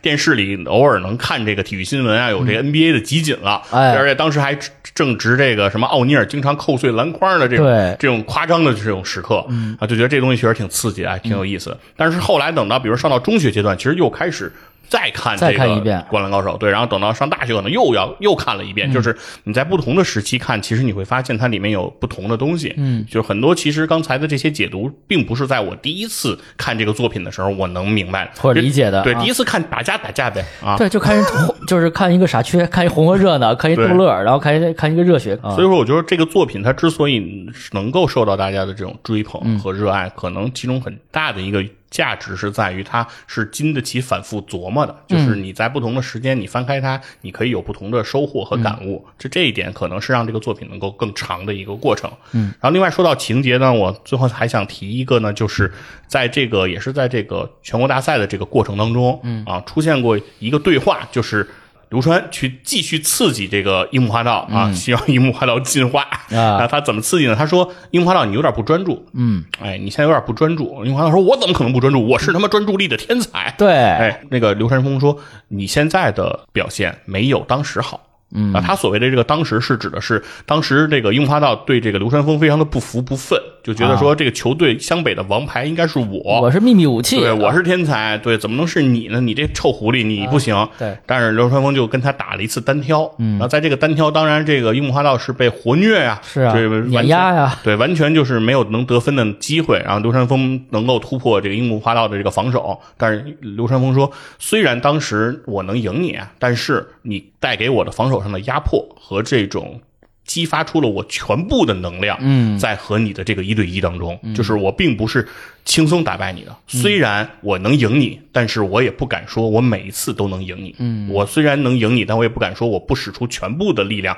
就能赢你。所以说，但是你今天现在的这个发挥没有当时的那个专注，嗯，所以我当时就会觉得说，呃，当时以樱木花道虽然是个主角，但在那一刻，就是你面对一个那么强的对手。你敢于在那个时候提出来说我要和你进行这个单挑，嗯，就是嗯、鼓起这种勇气吧，就是确实是有有一种就是不服输的这种精神啊，敢为天下先。另外呢，其实在这个单挑当中，其实是完全被碾压了啊，但是呢，从樱木花道的角度来讲，没有放弃，或者说没有丧失信心，没被没被打死，嗯。那同时，从流川的角度来讲，是因为你的这个勇气和你对我的这种逼迫，而使我变得更强。嗯，我会对你从我的内心更加的尊重。嗯，哎，我觉得当时这一幕其实也是给了我一种这种刺激，就是说，呃，很多时候其实我们希望战胜一个也是不服输的人，也是对胜利有渴求的人，我们希望在这种竞争当中互相变得更强。嗯，然而并不是说。现在大家都爱用的那个词儿叫内卷嘛，啊对吧？互相的卷，就说怎么样，然后说两个人就呃熬这种无谓的夜，然后、对就做这种不谓的努力，然后就是耗互相伤害对互相的这种伤害，最后是一个双输的局面。是的而其实很多时候，所谓良性的竞争，其实是这种彼此之间共同成长的这样一个阶段。这么说来，其实樱木和流川更多的是彼此成就，嗯。到最后互相成长，彼此成就，对。达到这个的呃一个维度来说，对，事实上，从全国大赛这场比赛的表现上，最终来看，其实也是这样，就是说，呃，因为这个流川枫的刺激，樱木花道在不断的成长和进化，然后最后其实投进了那个制胜的一绝杀的那个球，对吧？如果没有流川枫过来说那个要上就上，别扭捏，对。对吧？樱木花道有可能就不再上场了，那那个球就不不会存在了。那同样，流川枫能够被刺激，被这个激发出传球，可能也是和这个樱木花道之间的一次一次的这种纠葛也分不开。包括最后樱木花道流川枫在突破的时候撞到了樱木的身上，其实那一刻他也发现，就是说在这个球队当中，是队友其实是期待着。把球分出去，然后共同去争取这个胜利的机会。嗯，所以两个人，我觉得真的是一种呃彼此之间互相成就的这个过程。嗯我觉得这个是也是这个所谓的这个伟大的作品，它伟大的之处在于此。嗯对。然后就是我们看到的更多是就是外行看门道吧，也或者是小时候看的是红火热闹，就看很多书也一样。然后当你看第二遍、第三遍，在你不断的这个成长的过程中，你看到的、你感悟到的东西会更加的多。嗯，而且这些东西。它真是好啊，它真的是好，它不是说没有道理的，就是说，嗯，你觉得这个，嗯，还行吧，就那样，就它会一直会在你的，真的是，我认为可能这个变成我身体的一部分了，会对我之后的处事的方式和一些思考的问题的方式会产生一些的关联和影响。对我，我反正是会有这样的一个反应，对我来说，哦，对，确实来说，一个好的作品吧，我觉得就是其实在呃人生观和价值观上是会给人以这种激励和这种鼓励的、啊。我觉得这个是一个好作品能够做到的一个先决条件。啊，那那最后呢，其实我是在想聊聊这个关于这个《灌篮高手》的一些外延的这种环节哈，和我们当时的这些一些周边的这种话题啊。嗯。其实今天一贼呢没在这个现场啊，是。啊如果冠哥 在一个现场，我能听到冠哥的这个肯定是有一句熟悉的话，因为是八十度 radio 之前是聊过这个《灌篮高手》的，是是是。啊，一贼他肯定会说说，在我眼里这部作品就不能叫《灌篮高手》，必须叫篮球飞人对我必须叫他篮球飞人其实我之前，因为我们小时候看的，一开始就叫篮球飞人啊。对，井上雄彦是一个很陌生的名字，啊但篮球飞人这个因为小时候有有像乔丹就飞人嘛，飞人乔丹篮球飞人，这个对于来我们来说理解和接受会非常的这个呃简单和舒服。但是灌篮高手，因为灌篮好像小时候我们只要个扣篮，啊，对，对我们不怎么叫灌篮的，就是在一开始的时候，就比如说，我记得说到这个，就是有一个雪碧的广告，就是有一个人所谓的扣篮或者灌篮，然后砸篮圈上了，自个儿摔一跟头，脑袋上起个圈儿，圈上全是雪碧的那个小瓶儿，然后晕了，然后喝了一个雪碧之后就可以把球扣进去了，嗯。啊，就是那个在 NBA 比赛中场的有这么一个广告，我觉得那个是，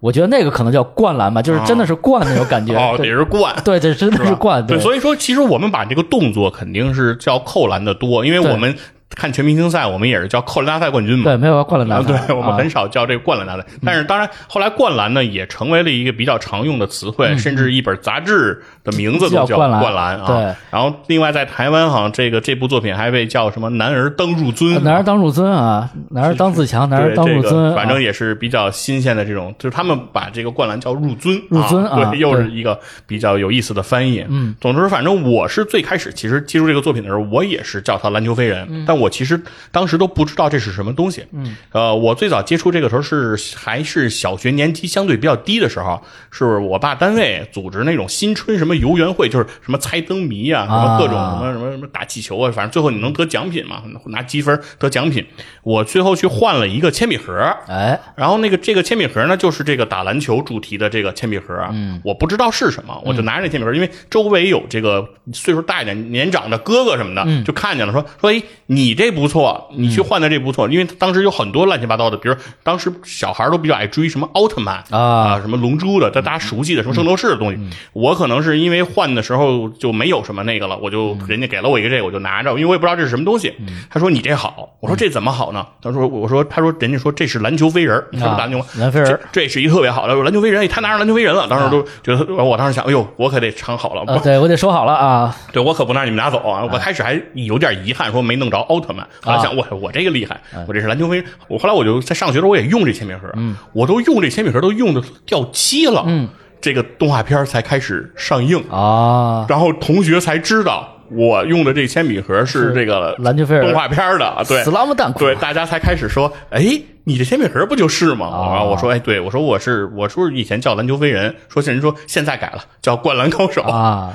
对，然后这个时候其实才接触这个。然后另外那个说到这个篮球飞人的相关的周边，除了这个铅笔盒，当时在这个动画片上映的时候，这个小卖部啊、小摊儿还经常卖那种明信片儿嗯，就是一套一套的那种那个跟照片那个尺寸的，然后上面就画的都是那个篮球飞人里的灌篮高手里的这些人物形象，啊像什么樱木的呀、流川的呀，还有这个藤真啊这些形象。藤真健司，对，是吧它是一套，反正一本儿，大概十张、哦啊，那那那样那样来卖的啊。当时在这个班里，这个东西也特别火，哦就好多小孩都买这个，尤其是女生，嗯特爱买这个。然后他们买完以后，他们就照着这个画。啊，哦，好多女生都特爱画嘛，画流川枫，啊画藤真啊，画樱木的不多，他们就是觉得就觉得傻缺嘛，对，就觉得谁帅画谁嘛啊，然后就画晴子。啊对，就是那会儿他们就是很多人都画这个，所以我们那会儿也是看了好多这种周边的东西。哦，然后另外还有一个，那就是看动画片的时候，这个日本这个动画片的中间的这个过场的动画，嗯，做的挺逗的，就是那种 Q 版小人的这种、嗯。这种情节，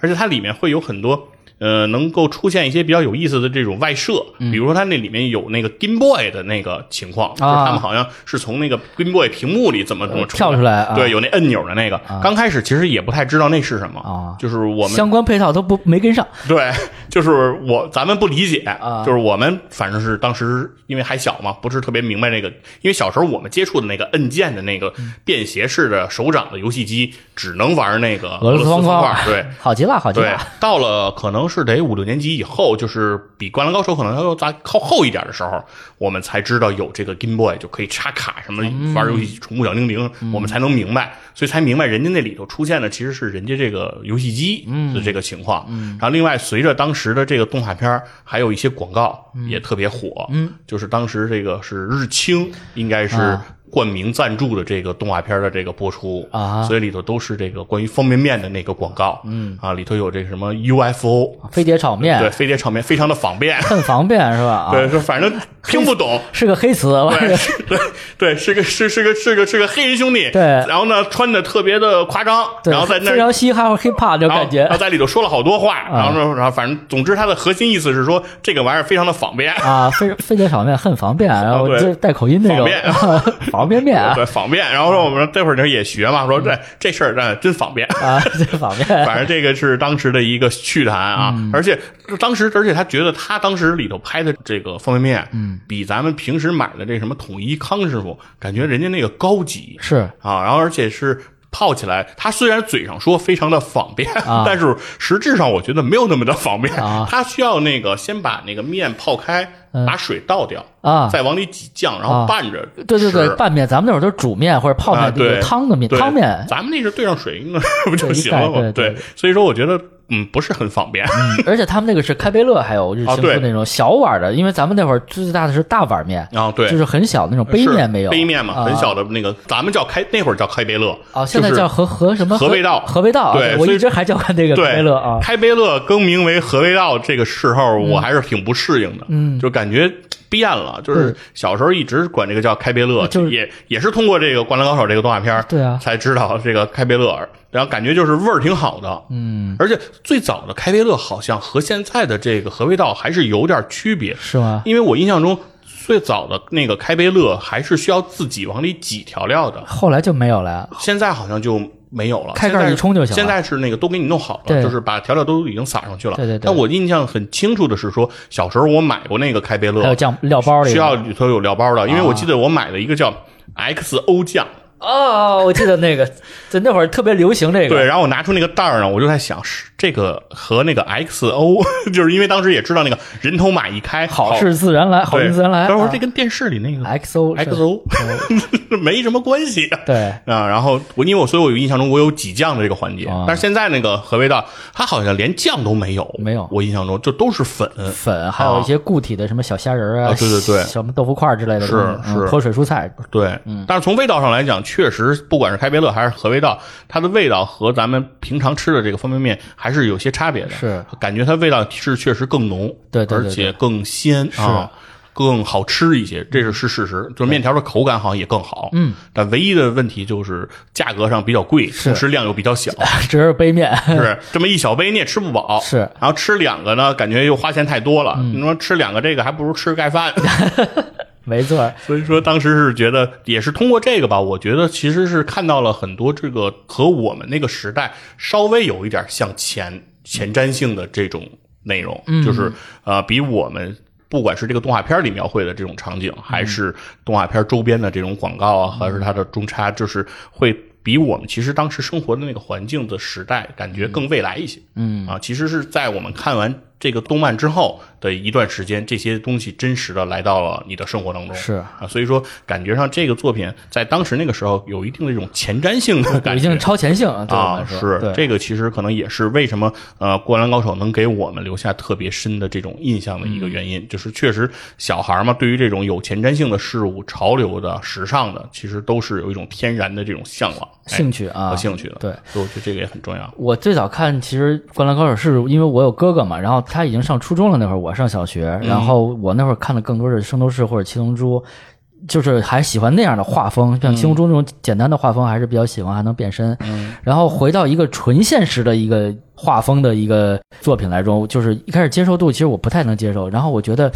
这个日本人的嘴唇能长这么厚吗？然后这头发一直能这么这么方吗？啊就是我一直觉得他是八村垒，你知道吗？啊他虽然也是日本人，他啊但是他是一个黑人的感觉，就是像赤木的赤木和鱼柱的感觉。我觉得日本人的嘴唇没有那么厚，就是，嗯但是其他人我觉得还挺有意思的，对。然后就是一直在持一个怀疑的态度，也包括说啊，他哥哥长成大猩猩那样的，妹妹能怎么能长那么可爱？不可能，绝对不可能，这是，就是这家的这个妈长什么样，我无法接受对他们啊。基因是怎么怎么怎么传承的这些东西，就是会质疑这些东西。但是呢，这是在心里的一个一个一个默念。但是呢，看更多的是搞笑，比如说更喜欢像樱木军团的那些人，然后真的是。我也希望我有那样的死党，嗯，比如说这个就是打架高手，就是吧？说你跟居然跟樱木交往了，你不怕他们吗？然后他们可是什么？就是那种杀人狂的那种感觉，就是就是闻风丧胆的那种感觉，对，就是就是小流氓中的极品，是对。但是晴子没有啊，挺可爱的呀，就是就是晴子也挺绝的，这样就是你看樱木那么可怕一个人，然后到这个晴子这儿就变成一个。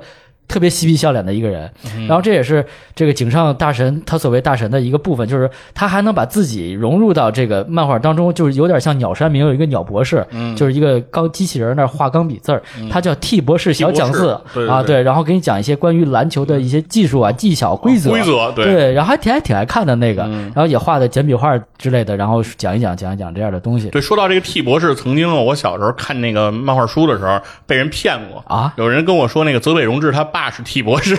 因为他也是戴个帽子那个造型，然后出来戴个眼镜，然后那个在出现在那个那个漫画里以后啊，他就说他就说这个这是个 T 博士啊，就是泽北荣治的爸。然后当时就说泽北荣治有多厉害呢？他爸 T 博士。但呃，这就插到泽北荣治他爸这块确实他爸很厉害。闪回到泽北小时候，一岁的时候就开始打篮球，是在家里弄一篮筐，然后就开始就是。就是去你妹的篮球梦，他爸也开始 干一圈那种，然后就一直在这种呃鼓励和这种这种激励的成长下，然后一直所跟佛爷说的，到了初中以后还是高中以后能把他爸打过了。是是是，可能这部分肯定很受到欧美篮球那个家长的这种教育模式很很像，就是鼓励孩子尝试自己喜欢的东西，然后一直和孩子一直培兴趣培养，然后。在他培养之后，然后能成长到很高的一个高度。对对，人家那个泽北荣治的他老爹也是能那个背扣的啊，对啊，四岁时候给他给他家孩子表演背扣啊，所以泽北的这个天赋也是有由来的。不，就是说，现在就是普通我们普通人啊，就不要期待自己的孩子有 有这样过人的天赋啊。我们自己至始至终也没有完成过扣篮。对他爸也挺没溜的，跟四岁小孩就是去妹篮球梦那种。是，所以他不是说嘛，就是泽北一直生活在这种挑战当中。嗯，所谓的挑战就是被他虐呗。嗯，所以就是他觉得。可能到后来的环境就没有没啥意思，提不起兴趣来。对，所以说当时他说泽北为什么要一定要去美国？其实目的就是接受更大的挑战。嗯啊，如果没有这些挑战，他觉得泽北的呃篮球技艺可能就会固步自封、停步不前。嗯，他有这么一方面的考虑。嗯，然后再说回到这个这个作品来说，就是每一场比赛，就是每一个回合，就是每一个球队都非常的这个经典。你无论是打这个。同区的这个陵南，然后我之前刚才也说了，包括像什么丰裕啊、翔阳啊、啊海南啊，就是穆穆大叔，你知道吧？说这是这不是个大叔吗？说我才十几岁，好像说我没有四十岁，然后就是特别显老的一哥们儿，对吧？包括像花行透这个。队员兼教练的这种这种这种设定，都是非常深入人心的。然后就再说出来，就像这个呃，佛爷刚才说的那个，小时候我也会玩篮球飞人的这个游戏哦，我忘了应该是 M D 上的游戏。我跟我弟就是另外一个桃花，然后我们暑假或者寒假一直在玩。然后我就记得打了一个叫金九五的一个队然后我都在漫画里我不记得在什么时候打过。然后那个每回就是打那个队能打很久很久，因为那个是一个 A R P G 的一个一个游戏，就是说。比如说三井，你就要给他放到三分外，然后怎么设定，然后下一回合该谁投了，就是那种有点我忘了具体怎么着，还挺有意思。底下是那些人的漫画的形象，然后也有一些对话的一些能力槽，就叫 Slam Dunk，就是那个游戏。对对对。然后因为跟以前玩的，比如说热血篮球完全不一样啊，热血篮球好几个篮筐，是是，可以能投出。他那个那个游戏里投篮什么的，就是是是自己控制吗？呃，是你选择哦，对哦，就和天使之翼有点像。对对对对，你选。选择完了之后会有一个投篮的动画，然后然后发招，最后再看结果。对对对对，还挺好玩的。是，就是他还跟那个书里的剧情走。确实，你想你要深入一个游戏或者一个作品，就是它几为一体之后，你就是更有代入感。哎，对，你看就现在发的游戏，它有像游戏啊、周边的漫画啊、书啊、手办等等的，它会给你营造一个相对。呃，完整的一个环境，让你沉浸其中。但当时，在我们小时候，就像佛爷来说，就是我们偶得一物，但是我们并不知道它有内在的关联性，我们只能期待它能有什么一个表现。到后来，其实我们也不知道，那个就像那个文具盒一样，是我们当时就是看到那个很多就是灌篮高手或者篮球飞人的这种贴画，也不理解其中的意义。可能贴画先比漫画出来，嗯，等等等等这些对很多周边好像是。走得更早。对，就是我们并不同步，我觉得是不是因为很多那个周边是咱们给日本代工的？可能是吧？就我我们我们有厂子，啊，然后流入到咱们的市场了，对流入到民间。然后到这个咱们的小市场商品市场，其实不理解这是什么东西。啊，对，这这是这是啥东西也也不知道，对，反正摆着先卖吧。对对对对对，反正我觉得这也是这也是在当时那个年代能、能感觉到的就一个。信息的这种不差是特别的对称对称的时候啊，就会经常出现这种情况，就是一个东西你已经拥有它了，但实质上你不理解它，然后等到你理解它的时候，这个东西已经被你用的破败不堪了。对对对对，然后掉漆了，然后然后你觉得突然幡然悔悟，觉得哦，这个原来这么神奇呢，这个是东西。哦，我曾经还有这个东西，当时我没有珍惜。是，当时你就不理解，不理解后来你才反应过来，说哦，这个就是当时的那个，哎呀，对。其实当时确实在咱们那个时候，这种情况是很普遍的一个现象。现在的孩子一般不太会有这种情况了，因为现在基本上什么样的 IP、什么样的元素，基本上很快就找到源头了。就是哪怕比如说国内没有引进、没有上映，你也能从互联网上找到它它相关的信息啊对对对，甚至你也能看到这个作品，对，这都是都有可能的。对在当时确实是真是不知道。对，然后再说到就刚才说到球鞋这一个步骤来嗯说，然后其实我们当时也对里面的球鞋，因为它比较呃还原真实的情况，比如说樱木也有买鞋的这个嗯。呃桥段和场景，然后我们也会深究了一下当时的那个情况，比如像赤木穿的鞋，我们当时都没有见过，知道知道是个匡威，匡威的对，因为但是那是个中锋鞋，啊，对，特别高帮，但是一般在市售我们又没有买不到，或者我们也不会穿那种鞋嗯去打篮球，因为我们第一个也不是中锋，或者是那个那么的理解理解这个。对，后来就是慢慢，包括前几年这个 Nike 也也给樱木花道出了那个乔丹六的那个球鞋，那个也是一鞋难求。是流川五樱木六，对，这已经已经变成就是 Nike 也很适时的，然后把这个相关的配色也好啊，嗯是。这个 IP 也好啊，联名联动了，对吧？流川是穿的 Air Jordan 五，艾尔乔丹五，然后樱樱木是六啊。对，然后后来还有一些画是流川穿了十二黑白的哦。那个 Taxi 那个配色的鞋，然后樱木就是乔丹一嘛，对，然后带火了乔丹一，然后然后其实那鞋并不好穿，好像对，还有最神奇的就是三井寿那双鞋，哎，对，对。我就想说，应该那个艾史克斯的第一个带货的 人就是三井。寿，对，啊因为大家一直以为艾史克斯是一个跑步鞋，嗯。或者更甚至是个羽毛球鞋。艾史克斯其实我很多时候会认都会认为它是一个排球鞋。啊，对吧？就是对，因为我们学校是有那个排球队，是吧？然后他那个排球队里的人，他们统一发的鞋都是那艾史克斯啊，对吧？咱们现在叫什么亚瑟士，亚瑟士对，但是我们还是喜欢叫艾什克斯，嗯是吧？对，在那个年代就是觉得哦，这个鞋很神，你看我穿这个鞋跟三井一样，能投进无数的三分，是。我也有大心脏，是吧？我也能这个呃一定乾坤啊，嗯。就是也是让我们后来就是津津乐道的一个话题。是。然后近几年这个艾艾史克斯或者是亚瑟士的这个篮球鞋又开始火了啊，开始复刻了，啊现在什么那个 John Hood 是啊特别火的鞋，都是基本上都比原价要高，就是一个篮球鞋能都能卖到一千多。但是其实它运用的科技非常的简单。它基本上 就贴一点点减震胶啊。就是一双这个鞋，然后就说场地感非常好啊，等等，反正它就能卖到非常贵的价格。我记得最早我印象中，这个学校就是排球队啊什么的，给他们发那个艾史克斯这些鞋的时候，一双鞋就一百多块钱，嗯的这种就很平民嘛很亲民的这种其实并不是一个很高档的一个产品，比耐克什么差的很多。对，但是现在确实真的很火，是，但是我感觉就是因为都是他们国家自主的品牌嘛，比如说这个漫画，如果是我国的这个作者去画，可能如果在现实，可能更多的是像这个安踏呀或者李宁，可能更会更多一些，对吧？就是国货之光也好，或者他自己的理解和情节都会在里面，他可能也会带一些其他的品牌。对，在里面，对，所以说到球鞋这块儿，就是这个 T 博士，这也是真的是一个爱篮球，他也喜欢球鞋的一个人。所以说，井上就跟佛爷说的一样，他喜欢篮球，理解篮球，懂篮球，嗯，而并不只是一个篮所谓的这个很肤浅的篮球爱好者。对对对，所以他才能出来这么大的作品。但是再说回到今天的这个主话题，就是我也看到了一些网上的，就是有正面也有负面的一些消息，嗯。一些评论，也是说这个，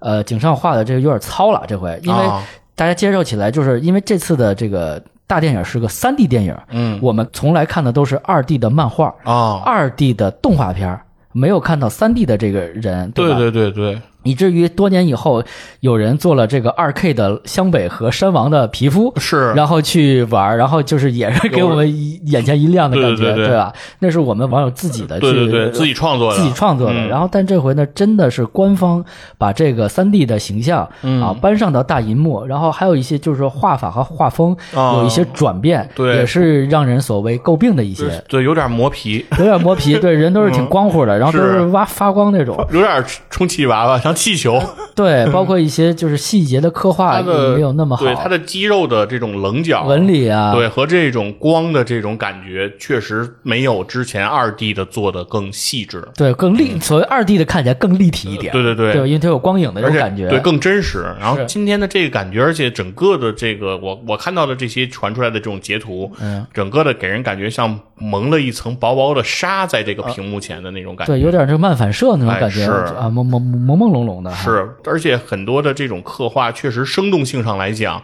感觉不太像今天的科技，按理说能够达到那种更高的那种水准。对，反正就是给我们观感来说，还是存在这个十几年前的这种技术啊，或者能呈现的这种情况来说。是，但是并不像我们现在能达到的效果啊。觉得其实还是可以做得更好一些，因为毕竟感觉它整个渲染啊、预热的时间有这么的长。啊，确实来说，呃，感觉上从画面的这种画风上这种感觉上来说，没有特别符合大家的预期啊，这确实是个遗憾，我觉得。嗯，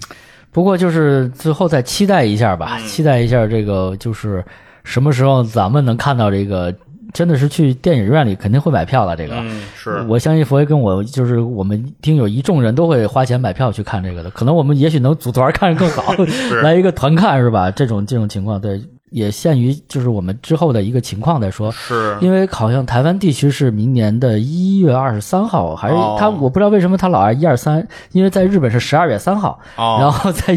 台湾地区是一月二十三，就是也是一二三啊一二三啊，就我也不知道为什么，就是因为这个电影叫什么《The First Slam Dunk》，就英文叫第一个篮球飞人或者怎么怎么说的这块。所以就是我不知道这个宣发排期会有怎么样一个一个，不知道大陆这边会不会引进，但是应该是港版和台版都会都会引进，对，因为已经有排期在考虑了，是。其实这个在大陆有更多的一个拥趸在里面，也是啊。斯朗丹从人的角人数的角度说，大陆肯定是最多的。对对，确实，而且这部作品啊，不仅仅是动漫，杨哥也是看过这个。对我看过现场，这个我刚才跟佛爷说，一直能吹牛。在一九年的时候，有有朋友送我票，我在北展剧场看的万次那个演唱会，叫上山生。上山生啊，他是个披肩发，因为在他是巨长的披肩发，因为在那个视频里可能一看没，就是我当时也穿的这件衣服去了。对，因为我觉得也穿的这个。工程良田的这球衣，对我必须得那个，就是代入感极强，致敬，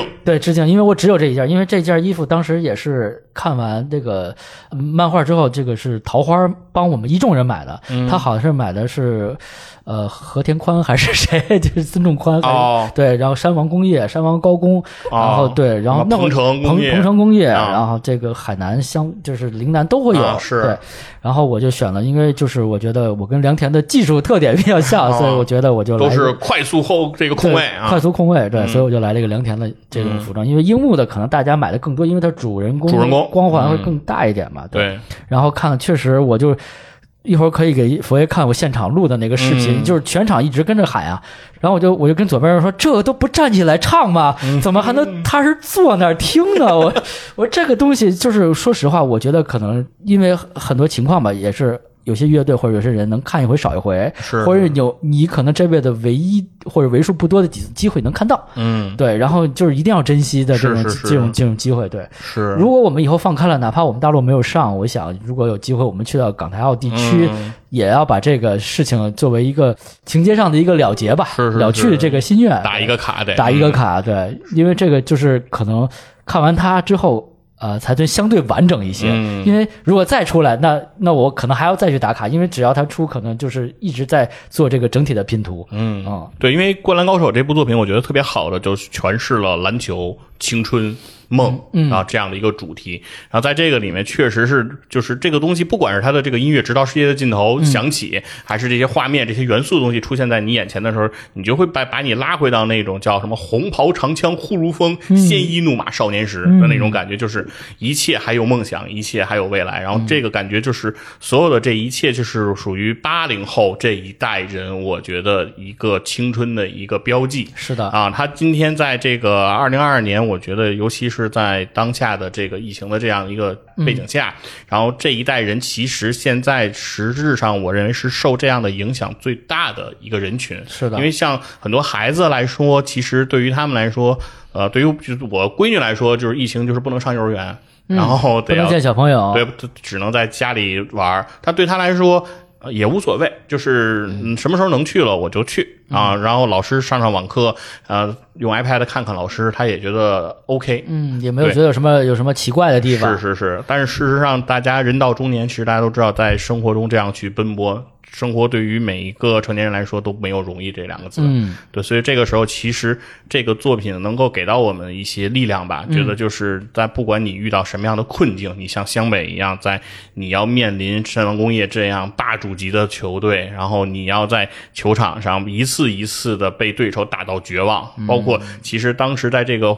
背景当中，这个山王工业的球员也说，就是湘北，你到底要怎样才能够屈服？你怎样才能放弃呀、啊我们先上全场紧逼，把比分拉到了二十多分，你们靠三井又把分打回来了。我们上这个泽北荣治把你们打服了，把告诉你们什么叫天赋的差别，你们就不能认个头吗？你们还要一步一步的这样拼回来，对吧？这个其实就是我觉得每一个人，虽然我们年事已高，但是这个雄心壮志，我觉得还是不能少。是的，所以就是这个整个作品，无论是漫画也好，动画片也好，电影也好，可能给我们带来的真的是回忆、青春以及一些友情的羁绊。这这个东西就是，如果我跟佛爷这么聊下去，可能真的是聊一天都不带重样的。就是我们可以一集一集聊，一帧一帧去聊，对吧？这个谁给小狐狸送的药？是不是他们家他有什么居心？他一定是坏人，对吧？嗯，就就对吧？他一定是坏人，他一定要把对其实能挖的东西有很多，比如水户洋平，他是什么身世？对，然后这个大南熊二、野间忠一郎和高公望，你说这几个哥几个怎么就混到一起，而各司其职，是吧？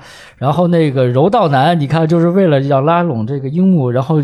这个无所不用其极啊，这种各种手段是不是？然后那个水户洋平等人怎么就是力排众难，就是。帮樱樱木挡了很多，然后你去、你去赶紧参加比赛去，不要耽误正事儿。说这样的友情的羁绊等等等等，就是对于我来说，我真的是特别的渴求这样的一个一个羁绊的一个团嗯队。对，但是我我相信很多人也有这样的好兄弟、嗯啊，好兄弟就是是可能。作为女生或者女孩，不太能理解一些这些东西，可能只有直男、男男男孩或男人才能更加的理解这个东西。没有任何性别歧视的问题，但是就是我们能确实能深刻的感受到。其实可能在女生看来，这是一种比较愚蠢 和低级的，对很幼稚，很幼稚，对对对不够成熟的表现。但是有的时候可能就像那个台湾有一部电影《萌渣》啊，里面有一句话，什么“义是狭小，义气才重要。哎对对对，就是嗯。这些，就是江湖义气也好，哥们儿弟兄义气也好，可能就是说起来有点幼稚或者怎么样，但是是确实存在在我们每个男人的心里吧，这一个东西。对”。对，其实是我们埋在。我觉得基因里的一种底层的密码，对对。哎，有些东西就是可能这个哥们儿之间啊，一个眼神，一句话，然后大家就全都能懂的一种感觉，对。对吧？就是不管说在生活当中可能遇到过什么磕磕碰碰啊，大家有过什么矛盾啊，有什么意见不合，但是有的时候就这一件事儿、一两句话、一杯酒啊，所有的问题都都化解了，都都解开了。马上我们就起 KTV 了，是吧？周周华健大哥就上来，就啊就开始抱那橄榄球，开始离离滚了，是吧？是是是。哎呀，非常高兴啊！今哎，天对是，所以说呢，啊。我们今天呢也算是给大家带回，尽量吧，嗯。从我们的角度，其实今天这期节目，我觉得也不算是解析或者解读嗯啊，更多的其实是我们自己对于《灌篮高手》这样的作品和我们曾经的那段青春的一种纪念也好，一种记忆也好，嗯是。我们只是非常主观的啊，在表达。其实可能我们在讲述的情节呀、讲述的很多细节，可能也有错误。是的，啊，因为在记忆当中啊，很多事情它就会偏差发生发生偏差，你自己不自觉的就把它修改了，然后对。你会深信其中。对。对，就比如说像那个，呃，这个泽北他爸是 T 博士这件事情，我信了好多年，就是因为有人告诉你之后，你觉得嗯合理，对 你就把它记住了。对对。所以说这个让大家也不不用去挑我们的毛病啊啥的、嗯啊。大家呢，其实是我希望就是如果和我们同年龄层的人，嗯。在这个时候，其实我们能通过这一部作品找回我们的那个记忆同温层吧，嗯哎，嗯把我们都能带回到我们青春的那个时光去。对，然后也希望大家有，如果是听，无论是听铁然站着侃，还是听八十度 Radio 的，咱们群里的各种朋友，跟我们一起来聊这事儿。因为其实我们虽然做过一期节目，然后今天佛爷在做的这期节目，我觉得是完全是两个不同的作品。嗯，而且我今天在现场听了佛爷去对这个整个剧情的讲解，其实非常有身临感，因为我也是看了只言片语的一些片段，因为我之前立即说我不要看，不要看，我不要剧透，说不要剧透，不要剧透，但是又忍不住，你知道吗？就是总是总是捂着看着一眼，哎呦，想一想不行，还要看那种感觉。但是今天其实聊了一下，很透彻，反而更加深我对这部作品就是塌下心来，嗯，然后注意力集中的去感受到那一刻那一段时光的一个感觉。对，因为其实语言描述啊，它只是一个比赛的进程，是的而在过程当中，每个人的心理活动和这种感觉，其实你无数次去看，你都会有不一样的感动。嗯这个东西其实，而且如果是有有真的这部电影上映的话，我觉得去到电影院里重新把它看一遍，那种感动一定不会削减。是对，因为其实这个比赛的情节，我相信大多数人没有人不知道。就是比如说那个湘北赢了，你不会不知道的。是的但是就是他怎么赢的，就是他在这个赢的过程当中，究竟是井上是怎么铺陈他的整个的过程的，嗯是怎么让他这一步一步就是合情又合理的，然后发生了这样的大逆转。对我觉得这个其实也是非常有价值的事情。是，嗯。真的是最后再期待一下吧，就是我们什么时候能 这个真的是身临其境的去电影院里，就是看到这部作品，嗯对，然后对。如果有这个有有朝一日这样的话，我希望就是我也相信和佛爷还有其实别的咱们一块儿看过这个电影的朋友一起再坐下来再回味去聊一下这个，是是这个并不是所谓的炒冷饭，这个真的是我们一个观后感。是是是，对对，因为小时候确实不理解什么叫观后感，就看完就完了嘛，对我没有什么触动，没有什么感觉。但是你经历过这一切之后，你对这个事情有了解、有认知，以及你有代入感的去看这个事情的话，你就是有话说，是的你就是想对他有一些情绪上的抒发。没错，嗯，所以说也是希望吧。然后如果我们看完以后，嗯重新坐下来聊一聊，然后我们再能打场球，哎呀，动一动。甭管是打场球，刚才佛爷说打场球，他说的肯定是下场打球，球鞋有，篮球也有，但是呢，膝盖可能不允许了。我想的更多的是来场 NBA。二二 K 一下，对吧？然后就是如果能下一个那个皮肤，下个 mod，然后我们模拟一下都行吧？我们可以在球场上那个投投篮嘛，啊，对 养养生。对对对对对，就那发发篮打打点儿嗯是啊，也反正也有很有有日子没有碰这个这些这些项目了啊，嗯确实也是各种原因吧，有这个自己这个懒惰的原因，嗯也有这个环境不允许的原因。不开门啊，对吧？对，等等原因吧。嗯，总之一切盼着像这部电影一样，能够把我们的生活带回正轨，我们 OK 一切都能好起来。对，一切都要好起来。嗯，好了，好那我就跟大家说个再见啊！期待着我们一起，呃，幸福的青春的，直到世界的尽头。好，拜拜。拜拜。